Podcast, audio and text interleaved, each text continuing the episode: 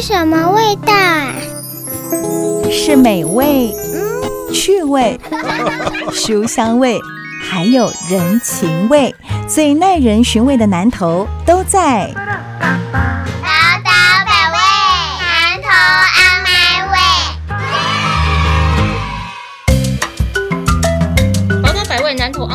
我是念慈，我是裴慧。我们呢今天来到了南投哦，走的是科技风哦。但是科技风呢，我们始终还是要跟生活做了连接，因为科技其实就是用来解决我们人生活上面的一些问题。那么今天节目当中呢，我们来到了震撼生技园区，裴慧是不是先跟我们分享一下，为什么会特别要来介绍震撼生技呢？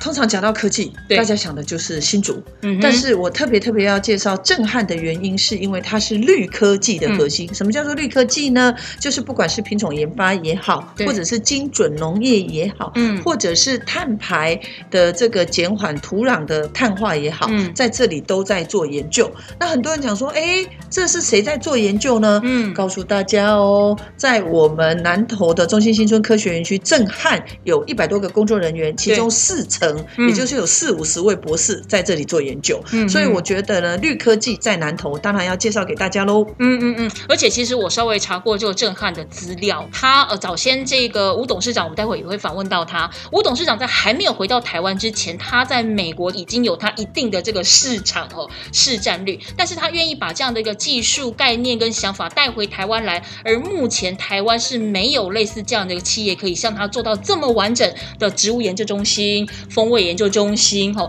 都是裴慧刚才提到的是所谓的绿科技的一个发展，对对？而且我常常说，哎，来震撼喝一杯咖啡吧。嗯很多人都说，哈，科技业的咖啡不就是一般 市售的咖啡啊咖啡啊？事实上也是市售，但是震撼科技有跟在阿里山呐、或者是在南投国信的咖啡农合作，嗯然后做这个呃研发，特别是他们的风味中心的专家还是从工研院聘请过来的。那我之所以要这样讲的原因是说，千万不要再去想说啊，我们农业离科技很远，嗯。事实上绿科技就在南投。对。那我也跟大家说明，就是我们的呃震撼之所以在可以在这里研发的话，是台湾嗯。可能我们没有最大的面积，对。但我们没有最好的经济能力，嗯。但是我们有最好最好最好的人才，嗯。所以他把研发基地设在台湾。没错，Ladies and gentlemen，让我们欢迎震撼生计的董事长 吴振邦吴董。谢谢谢谢。吴董事长真的很客气哦。至少在台湾民间企业里面，规模大又完整的一个植物的研究中心，当初会这样子的设立在台湾，希望未来在台湾的这个农业的生计的发展当中，你可以做什么样的贡献？这个你问到这个问题就蛮好，蛮好玩的。要分两条路，如果说台湾农业，一个是着眼于台湾本地的农耕，嗯，农耕你要看你的纬度、你的进度在哪里，你的自然环境在哪里。嗯那么第二个你要看你的人口密度、啊土壤成分。然后台湾本地的农耕，嗯，OK，第一个农民很勤奋，对，啊，非常非常勤奋。第二个，政府也有很有很完整的这个农业政策在执行。那么现在接下来是怎么去突破它？哈，比如上来讲，在台湾各位都可以喝到高山茶，嗯，也可以喝到平地茶。对，如果说我们利用科技的研发能力，可以在平地种高山茶，那么茶叶的一个产值大概占台湾的农作物的整体产值呢，快到九个 percent 对，啊。那么如果说你把它翻一倍的话，那你是等于有多少的产值出来啊？这是这这是为什么说台湾呢？第一个，如果说你这个农民的水平不高，你也很难做。第二个，你说政府的政这个这个农业政策不是好的话，你也很难做啊啊！这两两个都很顺了以后啊，那就是怎么用科研的力量啊，把它投入说啊平地种高山茶啊嗯，那么咖啡也一样啊。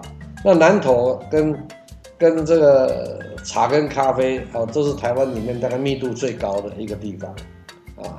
如果这两个这两个都可以做出来，OK，所谓风味物质的调控能够做好的话，嗯那么产值要加个三倍都不是困难。其实像你刚才提到，就说呃，在不管是茶或咖啡，现在也是震撼相当重要的一个主力的研究之一。那身为所谓研发性的一个农业生计的产业啊，董事长，我想请教一下，就说你怎么样看待现在台湾农业？因为台湾农业大家觉得说哇是很进步，那不断的在发展，那包含像各式的农业改良，或者是产量的提高，甚至在这个行销行为的修正等等。除了这些之外，如果在农业生计方面，您觉得就是说台湾的农业发展，呃，我们最大的挑战，或者是说还需要精进的部分是什么？第一个当然啦，台湾本身要讨论这个原料啊，嗯我们所谓的这个农业资产的原料，嗯或者品系，我们本地并不是十分丰富啊。嗯这个比如说氮肥的来源啊，是石油化学工业，台湾没有石化嗯啊。OK，第二个呢，磷呢是磷矿，钾是钾矿。嗯。啊，其他的这个微量元素都我们都没有矿产，台湾没有矿产，甚至于到现在为止，连木连那个我们这个是木炭矿的矿矿都没有了啊。嗯。那么台湾呢，有一个如果要发展呢，一定要发展精准化，精准化。啊，，精准农业一定要精准，嗯哼。只有精准才能够去调控风味，嗯。只有精准才能够调控品质。嗯哼啊。那么我们呢，呃，台湾呢，呃，如果要养猪，那如果台湾养的猪都是一比例猪，那么那么台湾的猪的收入会现在可能十倍都都顶不住，但但当然那有它的困难度，嗯嗯。可是我们台湾现在已经有，比如说在农业这一块，已经有很丰富的研究人员啊。对，那么第一个要做，一定要去跟世界的所谓的啊游戏规章要吻合。比如说你去你去做这个呃咖啡的呃那个品味的提升，嗯。风味的提升，嗯。结果你讲说我的、呃、这咖啡五年跟汤我啊潘，啊结果这个这个世界上喝咖啡最多的国家，嗯，像欧美啦啊，像日本啦哈、都不爱他们就根本就在咖啡的品品尝里面嗯。就没有“欧阿潘”这个字嘛，嗯。哦，也没有这点金芳。那你去讲了半天连金芳，听不？那你怎么有世界市场？嗯。你就是香的，我们觉得香的不得了的。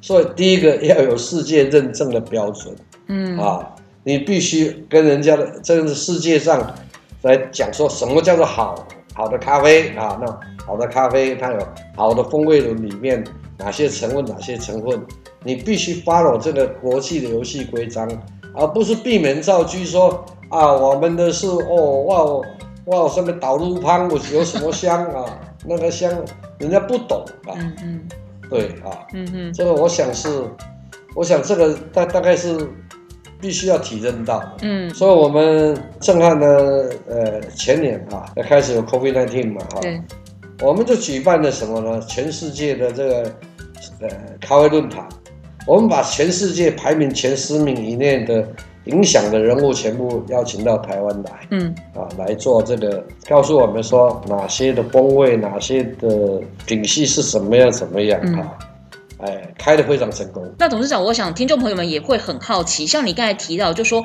风味控制，因为我们现在在讲说我们所谓的农业改良、农业提升产量，我们似乎都是以往所谓的产量提升来做焦点。可是你提到一个很重要的重点是风味的改变，或者是说是迎合世界上大多数人喜欢的风味，那它其实就是打开市场的一个方式。可是问题是说，当呃我们在震撼这边研发出了这个符合大多数数世界上面要的风味了之后，那我势必得要有很多人一起来种啊。景诶，我告诉这三农家里多啊，你叫我们给谈后杯嘛。有没有办法在这么高档的实验室所产生出来的结果，可以同样复制贴上到我们其他的农民的农地去，这样才可以共同生产？现在是这样的，嗯农业哈、应该有两个发发展方向的哈，对。一个就是收成量把它增加嘛哈，是。那第那那是因为人口在增加，嗯嗯。但是这个呢，台湾大约不能参与这一块，嗯。因为我们土地很有限的。嗯那台湾应该哈、去参与一个叫做什么世界顶级的品质的东西了啊。嗯哼，我们的巨峰葡萄种的很棒，对，那结果人家的这个这个麝香葡萄，嗯，那麝香葡萄一一粒葡萄最好的要卖到五块美金一粒，那我们那么拿一串买卖卖都不到五毛钱美金啊，你说怎么去比啦？那如果说我们有没有能力去种植麝香葡萄呢？啊，事实上绝对有这个潜能，也有这个。那农民最重要，农民愿意做，嗯农民有很高的意意愿。第二个，政府也有很好的政策在执行。嗯嗯那怎么去做研发？应当就有这个生技研发的单位来做精准，还是回来做精准，瞄准世界上现在我们所谓的消费者、消费族群中间的尖端金字塔尖端那一块，嗯。那一块大约只有世界百分之零点二的人口，嗯。可是它的消它的消费能量是全世界的超过百分之二十。嗯嗯。OK，就是百分之二十的钱去买，买百分之零零点二的的东西嘛，嗯嗯。所以你怎么精准化？嗯嗯。啊？那个销量很大，嗯嗯。呃，现在麝香葡萄，你你去看欧洲连连德国、以色列都是农业的大的出这个出口国，嗯。他们出口的东西没有便宜的，嗯嗯啊，那这是什么？品质风味？嗯哼。那台湾的可开发性，如果说因为以你在国际市场上面看到的，我们跟国外的，比如说研发单位或者是生产这样子比起来，台湾的竞争力，非常好嘛。嗯。我刚刚讲嘛，农民是最重要的基础。嗯嗯。啊，他愿意做。啊，你你若有钱谈哦，台湾的农民半暝点电脑伊嘛会去改俩行嗯哼，啊啊，这个没有问题是。啊，这是第一个。第二个，政府的单位也很愿意去协助，这两个都已经通过了哈。那至于要做什么样的标准，OK，那就看国际游戏规章怎么做。嗯，那我们今天呢节目现场访问到的是我们的震撼生技的董事长吴振邦吴董哦。我们待会下一个阶段回来再继续请教吴董。像刚才培慧一开始也提到了，我们这边哦品一杯咖啡，而这咖啡其实跟我们市面上的很不一样。为什么很不一样？因为它的风味是可控的。待会也请培慧啊跟包含我们吴董来继续跟我们分享，就说怎么样把震撼的整个专业可以在台湾的农业市场加以呃发挥，那或者说又实际已经运用了到哪一些方面？我们待会回来继续聊。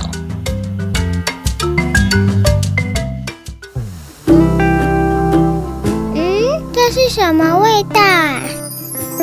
是美味、嗯趣味、书香味，还有人情味，最耐人寻味的南头都在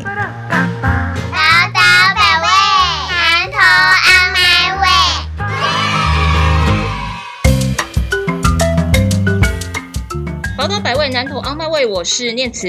我是裴慧，今天来到了呢南投哦，中心新村我们的震撼生计。那访问到的是我们吴正邦吴董事长。裴慧，其实刚才我们在前面的一个段落有谈到所谓的台湾农业的一个差异化，你这边有没有要补充的？我我要特别的强调，就是刚刚很多人都在讲说，哎，到底震撼的这些生计研发，不管是品种研发，呃，或者是说属性啊，精准的对位，然后或者是说风味的调整，那这件事情要怎么运用在台湾呢？我觉得我们要了解台湾是差异化的世界。什么叫做差异化？我们有极端好的田间实验，就是像我前几天在这个呃鹿谷，好、它是在种竹子的哦。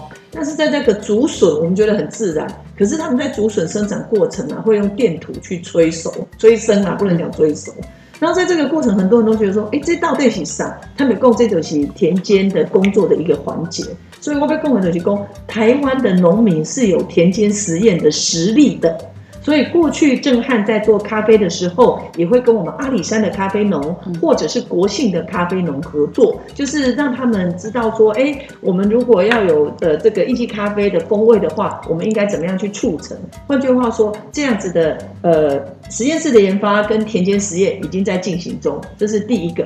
那第二个就是刚刚讲到伊比利猪或者是和牛，那它都有不同的生产模式。那事实上，台湾茶是需要的，因为台湾茶过去可能会属意是高山茶。可是现在如果我们可以在生产过程中给它不同的影响跟不同的呃界面，那它可以在平地也可以生产成高山茶的风味。嗯那这对台湾的市场就有利基。嗯那为什么说我们台湾的市场有利基呢？因为我们大概消费量是四万到四万五千公吨，但是我们台湾生产是两万五千公吨，嗯所以我们缺额是一万多公吨。那大家对于台湾茶会有它的期待，嗯但是我说的差异化就不是只是在做台湾的第一阶段的研发跟生产。我们如果希望把台湾的风味以及我们的技术去呃呃扩展的话，我们就要把全世界当成我们的市场。嗯所以我们说的跟留台湾嗯是品种的研发，然后我们的技术的能力、整场的能力是在台湾，但是我们的市场是全世界的。嗯那我觉得像震撼，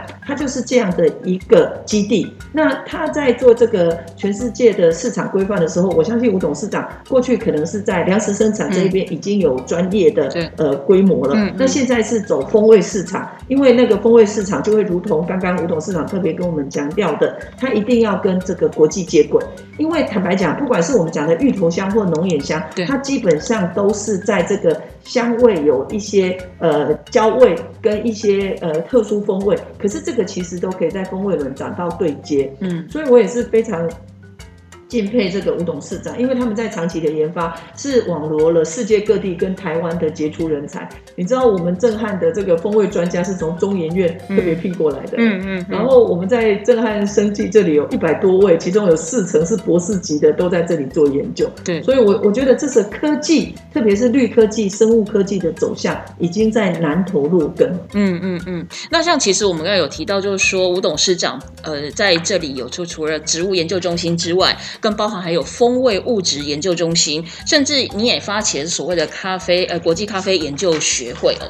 那如果说像这一些，如果以这个农业生计为根本的话，吴董你你开的这个几个中心，包含咖啡研究学会，你希望透由这一些单位拓展台湾什么样的一个农业生计的环境？风味物质研究中心嗯啊，事实上呢，就是瞄准的所谓的有市场价值，像咖啡，咖啡的贸易金额，全世界的农产品贸易金额是它是最高的，嗯最高的农产品。嗯，第二个呢，它也是技术层面含金量最高的一个产品。好的咖啡啊，一磅可以到一千多块美金一磅，我们讲原生豆一磅嗯。嗯商业豆呢，大概只有两块美金一公斤啊，那这个落差大概有一千倍啊。嗯嗯所以那这一千倍中间呢，就是所谓的风味物质研究可以去啊寻找的一个利基了嗯啊。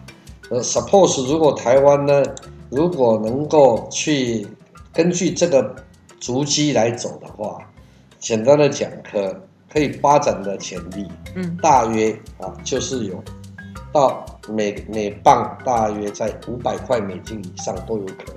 嗯那事实上，呃，现在台湾的咖啡呢，去年的这个拍卖价钱已经超过五百块美金一磅嗯嗯啊，这是南投的阿里山咖啡的的拍卖价钱啊，去年的拍卖价已经超过了这个水平。嗯嗯农民呢，已经用他的最高的能力去很很专心的去做培育了，这个是一个好的现象。嗯 OK，嗯，台湾确实可以做到，对，茶叶也可以做到。嗯现在茶叶呢，好的茶那反而是买不到，一一斤都难求。最高档的茶，台湾你现在没有交情还买不到嗯哼，啊。呃，是，怎么样把品质提升？嗯我认为呢，台湾已经最少具备了很很好很好的潜能嗯啊，嗯现在所表现出来的力量已经很够，嗯嗯嗯，已经有它基础的实力了。已经有，嗯已经有。不过现在其实像国际之间哦，很多的产业都在要求所谓的绿色供应链。哦，那简单的来说，就是说可能是用最少的这个能源，然后或者是做最环保、最绿色的材料来创造出最大收益。董事长，你刚才提到说台湾它其实已经有一定的基础了。好，那你觉得我们如果要跟国际接轨，而且是不要说呃，就是一直在后面苦苦的追赶，是真的能够跟国际相提并论的话，你认为我们现在还需要做些什么？这个所谓的减少碳排啊，嗯。这个现在的要求，这已经是不可逆转啊，因为嗯。这个地球暖化对，啊，现在大气层中间的二氧化碳浓度已经到千分之四嗯嗯。那土壤啊，在碳化这一块啊，已经是农耕必须要来讨论的。嗯嗯我们讲碳汇，碳汇啊，事实上，第一个我们讲的叫绿碳，绿碳就讲森林啦。对，啊，森林大概三十岁以下的森林都有固碳的能力的，嗯嗯三十岁以上的森林啊，固碳能力就很弱。嗯嗯，啊，啊，这是第一个。第二个呢，我们叫做蓝碳，对蓝碳就是海洋的啊固碳能耐嘛。对。第三个我们叫黄碳嗯嗯黄碳就是土壤的固碳。啊嗯嗯那这个已经是不可逆转要走的路了啊。那么这话讲回来呢，你要减少碳排，那你也你就要减少浪费。每个能源能的来源都需要能源，是啊那能源就会讨论到碳排。嗯嗯那么你怎么样去啊？我们在讲的像循环经济也好，永续农业也好，事实上来讲，一定要做到精准化。嗯，还是精准化。你如果不做到精准化，嗯嗯你甚至有机农业都是一个污染源、嗯啊？为什么呢？为什么？因为畜性还是会去排出来东西，分泌出来的啊。OK，、嗯它你是用微生物法，你是用什么样的法，不管。嗯 OK，因为你你要采收多少的，比如说有效的食品，你必须供应多少有效的基础的植物的食品对啊。那植物要吃那么多啊，那就一定要有的对，啊。那你你你让它吃，现在是问题是我们让它吃的东西，我们损耗太大。我们现在有效的肥料被利用的可能有百分之四十可以用，百分之六十不是跑到天上去，就跑到地地下水去那么多啊，是啊，有的还超过百分之六十的损耗。是，啊。我们一般来讲都平均百分之百分之五十，对，你减少掉那一半，OK 啊，那你怎么让植物的吸收最快？嗯嗯，啊，当然有机蛋，那那吸收能力就就更快嘛、啊那它它不用再去光合作用，不用再去嗯。呃做什么。啊，碳的碳源 OK 控制，嗯。那简单的讲不能矛盾对，啊，我们要做正确的方法，然后用正确的角度去做。嗯哼，那那那联合国呢，在二零二一年，就去年的九月份出了一套土壤再碳化的管理。啊对，那个那一套书呢是非常好、非常好的啊一个参考。没错，什么样的哪一个步骤，你用有机的方法要去生产，你怎么去计算它的碳的含量或它的碳源的来源？嗯。OK，然后你整体要有一，你不能够说啊，一般的有机栽种就是对的。嗯嗯。啊，事实上很有可能，嗯嗯。好吧？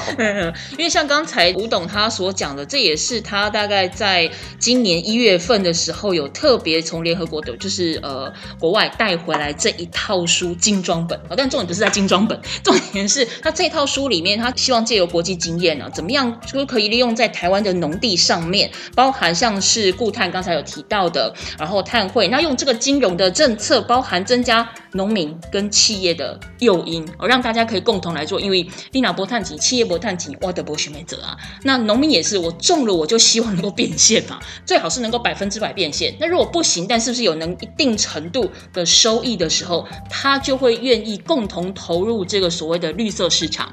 好，我们待会下个阶段回来再请吴董跟裴慧来继续跟我们分享。前面我有提到是所谓的近零碳排，这不只是中央的一个政策，然后其实世界各地都在往这个目标去做努力。那待会我就要请裴慧来跟我们分享了，就是说我们回归到最底层，尽责为狼。你的诱因是什么？而且你要如何去补足它在初期投入的时候，有可能会所谓的这个收支失衡哦。目前有没有比如说所谓的一些补助啦，或者是贷款的部分？我们待会下个阶段回来继续聊。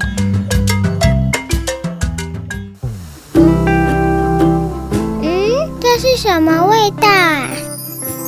是美味、趣味、书香味，还有人情味，最耐人寻味的南头都在。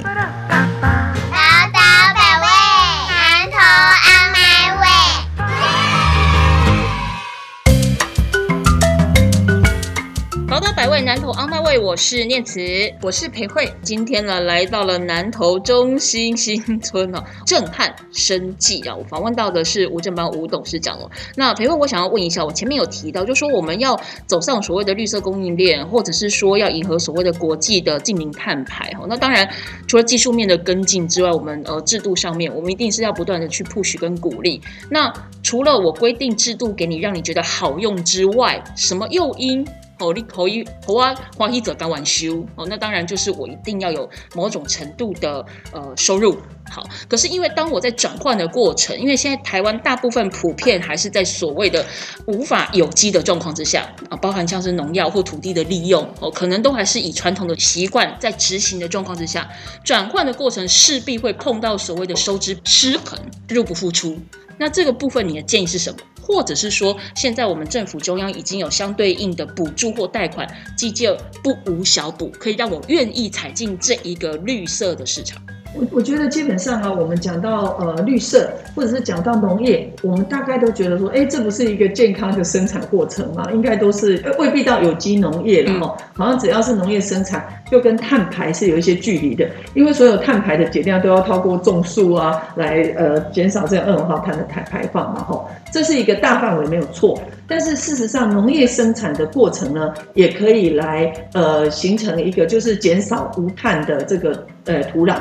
比如说有机农业，那有机农业那时候在立法的时候，是我在当立法委员的时候，我就特别放入友善生产。什么叫做友善生产？嗯，就是我做循环农业，一般习惯用化肥，但是我要全部把这个土地土壤能够活化，转换的过程是需要一些时间的啊，我才能够成为有机质啊。嗯嗯，那这个成长的这个扩展的过程，不管是你有机肥的采用也好，或者是你友善生产的农作物的这个耕作模式的转化也好，嗯。这一段过程，我们要给予补助。嗯，好，这是第一个。嗯，这是以有机农业这样来思考。对。那第二个，很多人会讲说，哎，是不是只有有机农业才是最健康的？难道？呃，农业的生产过程当中会有碳排吗？当然，一一般大家会把这个概念放在畜牧业。对。可是，如果我们想要去呃减少土壤的碳化的话，我们也可以用有机肥。嗯。好，或者是说，我们现在在农药的这个采购的时候，我们会尽量是你有产销履历，就是说能够来限制你的用药。啊，这个限制的用药，并不是说要让农民呃受伤，不是。嗯。就是说你在特别定的作物，不管是你种呃，比如说呃草莓。也好啦，或者是呃蔬菜的茄子也好啦，哈，都好，任何一个东西我们都有建议的用药，嗯，而且这个建议的用药有一些你不一定要用化肥，你可以用有机肥，嗯哼，哦。那那用有机肥的话，也会来舒缓这个土壤。对。那另外第三个就是进到市场，嗯，进到市场，现在北农它已经有针对，比如说有机农业的拍卖，是，然后呃产销履历的拍卖，嗯就是让你跟市场的连接是比较快的。嗯。同时有一个大家都忽略，而且觉得跟农业没关系的，就是我们小朋友的营养午餐。对。如果你是用呃这个产销履历的，就是你比较明确的知道，然后你的这个生产过程也是比较安。全的，对，我们政府会给予补助。每个小朋友，呃，一般都市区是补助六块，偏乡地区是补助到十块哦，一餐就这么多。那就是希望你能够尽量的选择，能够减碳的，能够比较健康生产的农产品。嗯，哦，这个是从生产到消费端。那我觉得任何的这个贷款设施，当然你有产销履历的登记，我们会优先嘛。那你有产销履历的登记，不管是你的灌溉设施啊，或者是你的农机具，我们会给你优先的这个补贴。嗯，那这些东西呢，并不是只是为农民。最重要还是为消费者，嗯，我们能够减少化肥的使用，是要给你健康的农产品，嗯，那当然放大来看，也是为了这个大地的减碳尽一份力。那除了这个大家想象的跟生活需求的农产品之外，我们我最近也一直在推林下经济。什么叫做林下经济呢？种树这是好事，没有错。可是我们有时候会认为说，啊，种草种种。做拿的不会抖了哈，可是我们也可以在林叶底下，比如说你做金线莲呐，是，或者是你做台湾有一个品种叫台湾山茶，它是树种的，比较是乔木的，对，那它其实是台湾的原生种，你也可以来在你的林园做一部分的高山茶，嗯，那这样子都是希望在呃混了。国国外比较强讲混农林嘛，嗯那我们就叫林下经济，就是在你林业的生产的时候，嗯也能够顾及呃经济啊，但是这个顾及经济是有一个呃这个环境的规范的。嗯嗯嗯，因为可能很多人会误解，就是说哇，我希望能够多种树，然后能够呢提升这所谓的土地的能力。可是有些人误以为说啊，完了，一片得我弄进去哇，我就什么都不能做了。可是我有没有可能在同样一片土地里面，我利用它类似的一个土质，我来做相对应的一些植物的一个种植，对不对？特别是像我刚刚讲林下经济，我们也会选适当的品种，比如说金线莲啦，嗯。比如说椴木香菇啦，嗯。比如说我刚刚讲的台湾山茶啦，哦嗯。嗯当然不是那种大规模开发的，就是可以跟你的林相相互呼应的。嗯。那另外，我们最近也在努力一件事，就是我们大部分习惯，呃，如果比较好的住宅啊，可能我们都有是木头啊，或者是木基材。嗯。可是我们最近在发展竹基材，因为竹子大概四年它就会成熟了。嗯。那所以我们接下来的这个呃隔板也好啦，嗯。吼、或者是桌子也好啦，这个面纸盒也好啦，是用竹基材。嗯。那竹基材台湾是一个主要的产地，而且它的循环使用是比较快的，因为嗯。一般四年成熟你不处理也是变成枯枝嘛，对。可是你可以处理就可以循环使用，嗯。然后来替代木头的木基材。嗯嗯，吴董，我接下来想要请教你一个问题，就是说，当今天不管是培慧或您在分享接近近零碳排，或者是所谓的绿科技，哦，甚至我们讲说呢，呃，能够呃跟国际接轨，但是我想，不管是台湾或者是世界各地哦，都要面对到同样一个课题，就是气候变迁，尤其是气候，它不是只有影响说你今天会不会下雨，或者是出大太阳，它可能连带影响到土质跟水质等等的哦。那也有可能在这个极端气候状况之下，现在我们觉得有一年四季，但未来有没有可能一年只剩下两季，或者剩下一季？那在震撼生计这边，你们未来会因应这样的一个大环境的变化，你们会比如说从植物的这个基因着手，让它更能够去适应整个气候的变迁。我想我们没有办法去改变植物的生命现象，是，我们只能够加强它生命现象的适应力。嗯哼，气候的暖化变迁，事实上呢，在植物体里面啊，都有它可容的一个温差啊，它是从八度到二十六度、嗯 o k 那二十六度以下，它就会受到一个热障碍。嗯那我们会把这八度呢往下，可以压它四度，或往上再提升它十度。嗯啊，那这个是可以再用科学的方法来做解决的。那它基因表达这一块，那承受力量这一块，那么要完全的去去改变它哈、除了有很特殊的理由啊，比如说你想在一个有生之年把一个千年人参把它种出来，那那是可能会做得到的。但是那个是并不是合乎常态啊，那个是一个比较特异的一个做法。嗯嗯那么这个这个极端气候现在已经是全世界的一个问题。第一个就是温室效应嘛，对，啊，温室效应产生的就是厄尔尼诺现象，嗯啊，臭氧层波动嘛，对，啊，这个这个相应的这这些东西呢，很多是不可逆转，地球的轴心偏了，都不可，已经不可逆转。雨带在漂移啊，嗯以前这个地方会下两尺水，现在已经剩下两寸了。植物在偏一迁移的，迁移的，那个微生物相也会迁移，对，那个你的昆虫相也会迁移，嗯动物相也会迁移，这些都会变成一个字生命现象的一个，我们必须要接受的。那么今天地球的暖化要控制排碳啊啊，那事实上是一定要去考量农耕的办法。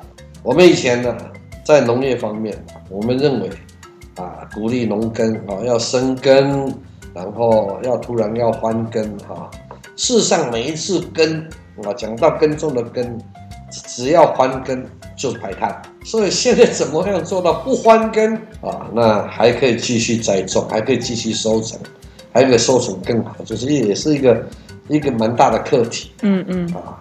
那么第二个呢，呃你说要不排碳，OK，那农民是不是要要减少收成？那绝对不可以的哈。对啊，当然因不是为一减少，现在全世界的农食产量嗯大约是比全世界人口的需求量大概只多了不到一个百分点，不到一个百不到一个分点，百分点。但是运输的需求形成落差对，就是多的地方很多，嗯少的地方很少的地方很少嗯。嗯那那那么反正 anyway，人有多少人就吃多少饭嘛。嗯啊，那怎么样在不影响采收的量还还有值，OK，然后减少碳排啊，是现在目前的一个大课题嗯嗯，啊。啊，不管从土肥水来讲，对，啊，从建栽培管理学来讲啊，嗯所以现在像呃我们讲水稻嘛，水稻基本上就是很大的碳排的东西，因为你你入到碳排就少，对，这个这个可以量的。所以说呢，怎么样来做一个均衡啊？我刚刚一直推推荐的啊，这个联合国的那个书啊，真的土壤再瘫痪那个，嗯，真的好好去谈啊。而且土壤碳化联合国的书里头有非常多的实际案例，对对对对这是重点，就是它并不是只有概念的，不是理论而已。对对对，它有各式各样不同的作物，然后怎么样来在土壤减碳，嗯所以是还蛮值得我们各方来参考的。嗯嗯嗯嗯，所以也非常感谢吴董把这一套书，对把它翻译成这个中文，然后还特别包含像是我们一些产官学研的单位，吴董都特别介绍这一套书，因为不能只有震撼自己一个人孤单的在做这件事情，因为当它是一个整体力量的时候，台湾才有可能在最短的时间里面迎合国际的市场，那也把台湾的呃农产品推上国际。呃，我特别要讲，就是说很多人都会觉得说啊，科技离我们很远，可是是科技绝对不是只有你的手机而已，嗯嗯包含你的生产方式，包含现在大家最喜欢的网络行销，是也都是科技。嗯哼那我觉得我们南投或者是呃吴董，我们是全心全意的来推动绿科技。这一点，不管是精准农业，嗯或者是品种的改良，或者是怎么样适当的呃介入，让那个风味可以符合市场的需求，嗯嗯或者是土壤的减碳。嗯我觉得这件事情看似好像哎跟我不相关，可是我跟大家讲，是跟大家的日常生活息息相关。是，而且呢，裴慧今天特别介绍吴董哦来节目当中跟我们分享。虽然我在节目一开始提到震撼生技，它是一个研发型的产业，但它不是只有头端的一个研发而已，因为它必须先考虑到怎么样把它销售，怎么样让它推广，它才能够在从头开始，从一开始的研发跟创新的过程当中，就面对精准的。市场好，那我们也非常欢迎大家可以有机会的话，就到震撼生技的个科技园区，我们一起来走一走，好不好？来欣赏一下什么叫做精准农业，什么叫做呢创新研发，什么叫做风味研究。那我们今天非常感谢我们震撼生技的吴董事长接受我们访问，谢谢董事长。谢谢谢谢。谢谢。